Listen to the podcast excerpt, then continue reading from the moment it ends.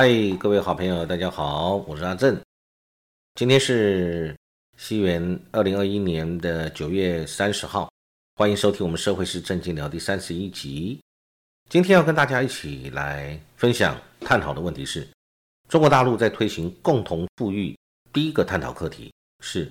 整体的维稳跟政治优先的概念。这个探讨共同富裕这个议题沸沸扬扬，在最近已经啊，在很多的媒体跟社会上引起轩然大波，在中国大陆更是大家对这个题目非常的关注。那今天我们就用台湾人的角度来把它分几个不同的面向，我们来分析。所以今天我们这一集第一个面向我们要谈的是，它是不是在整体维稳跟政治优先的概念里面去推动这个共同富裕？我们就先限缩在这个范围里面。来做一点大家的分享跟讨论。各位都看得到，共同富裕它在很多的地方、很多的面向上，中国大陆在对他们做很多的动作，包含比如说对蚂蚁或者是这个 BD 他们的相关的要去上市，然后或者是有一些这个网络巨擘要求他们做相关的一些自愿捐款，或者是对一些补教业。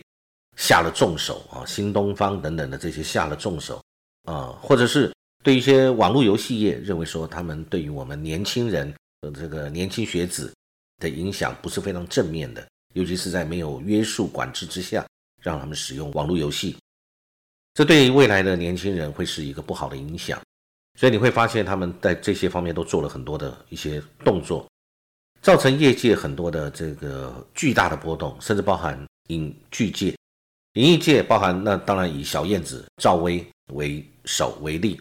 各位就看到了很多的动作都在这一段时间啊发生。那我们在看到这些事情发生的表象里面，其实我们应该去深入探讨它背后的原因，或者是造成这些事情的动机跟谁得利，或者是为什么要这样做？一短中长期来看，是有什么样的一个目的吗？那是为了人民谋福利。还是有牵涉到政治因素。我想，任何国家、任何政府，不管哪个国家都一样。你说很多政府的作为施政，没有相关的一些政治动机或者政治目的在里面，我想很呃应该不容易。那但是当然，我们也要解释、认定一下，就是政治动机、政治目的是不是一定是坏的，或者是呃某一党之呃之私？那倒也未必。但是人民眼睛是雪亮的，所以我们要去检视它，而且对于它做一些分析，了解它整个来龙去脉。在我们刚才讲的这些事情发生之前，其实是有迹可循的。我们应该往前推，推到去年。各位如果有印象，各位还记得，呃，其实整个事情应该是这么来谈，就是第一个，中国大陆它的贫富差距是巨大的。各位看得到很多，我们有讲一个这个贫富差距的一个基尼系数。中国大陆最高的时候接近四点九，那四点零是世界上的一个普世标准。如果超过了四点零基尼系数，那么很可能你的社会不均，天平的两头，人民的观感感受度就会有强烈的增加。那对国家治理是不好的，对社会的稳定也是不良的。所以就表示这是一个一个潜在的，而且已经累积很久的问题。所以中国大陆为什么政府？一直在推行，就是要脱贫攻坚，以 GDP 已经并不是最重要的目标作为他的追求，政府的追求，而是以这个如何脱贫，如何使贫富差距的问题降低，造成社会的稳定增加，这个是现在中国大陆政府一直在做的事情。那我们来看到，呃，这整个共同富裕这个事情发生之前，它的前因是什么？其实应该这么说，累积已久的这个能量，在某件事情上面，因为一个一根火柴，一个引爆点，造成了后面一系列的工作。我觉得整个引爆点，可能我们可以来观察一个比较表象的事情啊，先观察表象，我们再来探讨深入内在。表象上面来说，就是各位如果还记得，去年马云虽然在这个疫情泛滥的时候，在二零二零年的年底第四季。疫情其实，在全世界也非常的严峻。那各国对于疫情的未来的发展都无法做任何的期待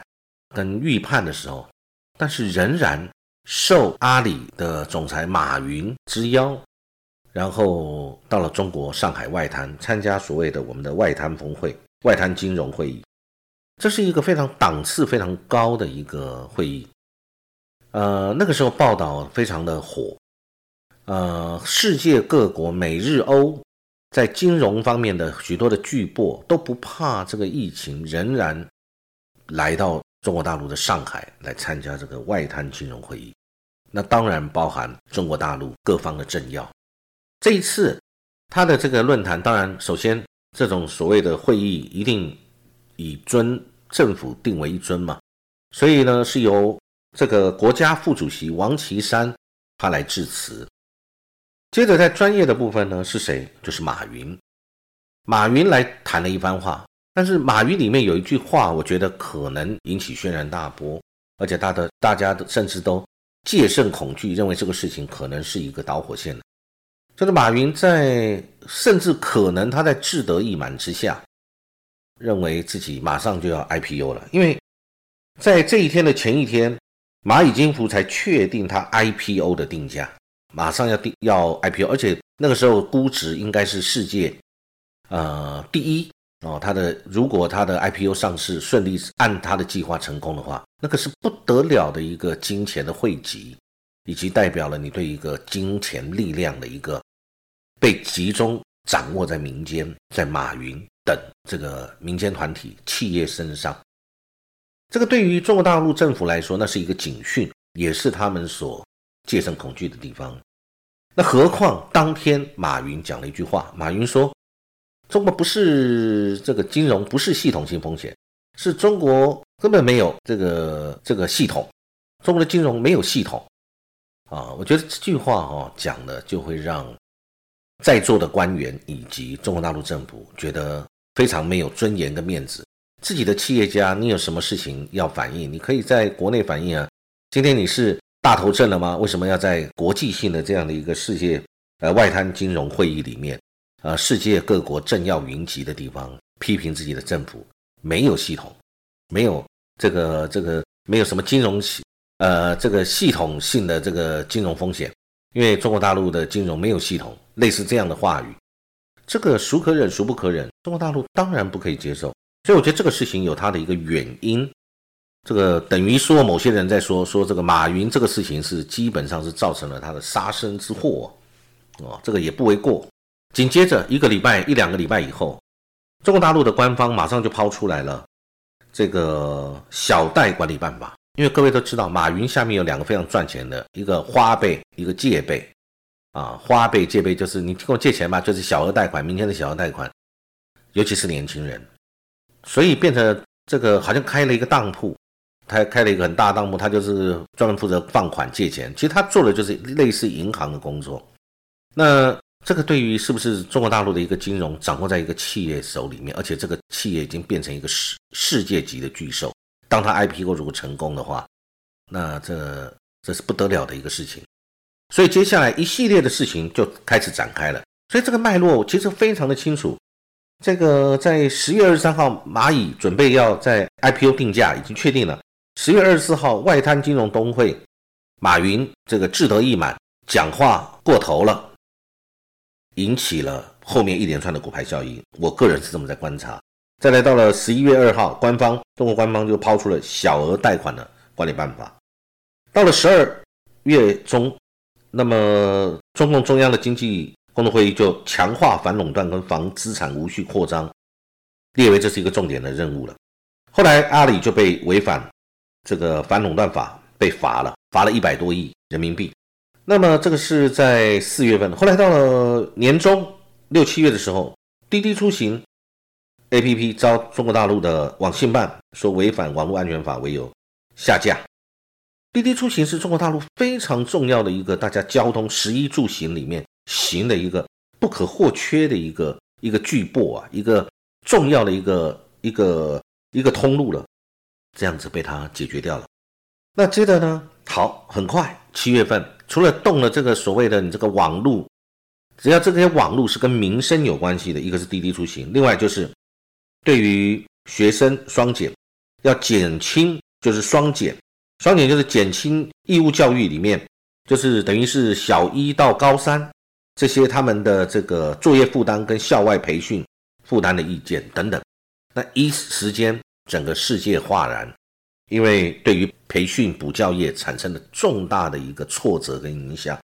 很多这种相关机构就没有办法再继续办理下去，那相关的从业人员也会失业。接着又在八月份，很快的，那么有相关的。媒体就公开来批评说，网络游戏是精神鸦片、电子毒品，这个都不是一个某一个巧合的媒体突然之间自发性的反省，突然之间提出了一个对社会的谏言，认为是呃这个网络游戏是精神鸦片或者是电子毒品，其实都不是，这一定是政府的政策或者政府的受益，他们才会来做这个事情。接着重点出台了，习近平上场。他在八月十七号在中共中央财经委员会提出促进共同富裕。当习近平一宣布这个共同富裕是由他的口中亲口说出来的时候，表示拍板定案，这个案子必须去被大家所尊重，也需被遵守。不管你是企业界或哪个产业，请注意，我习近平说了要共同富裕。好，接着各位就看得到各大企业网络巨擘，那腾讯在八月的时候就说要投入五百。亿启动共同富裕来支持，然后呢，这个阿里那边也后来在之后也宣布了五百亿，后来再加五百亿，变成是一千亿，要这个支持共同富裕。接着又在呃前呃接下来的一段时间里面，那个赵薇就是高收入艺人被封杀出来的很多事情，然后有艺人被追税，那么罚的都是以亿元起跳的哦，那个像郑爽就是。呃，被罚了两三亿元人民币，然后赵薇突然出了很多事情，大家在网络上都有看到。然后呢，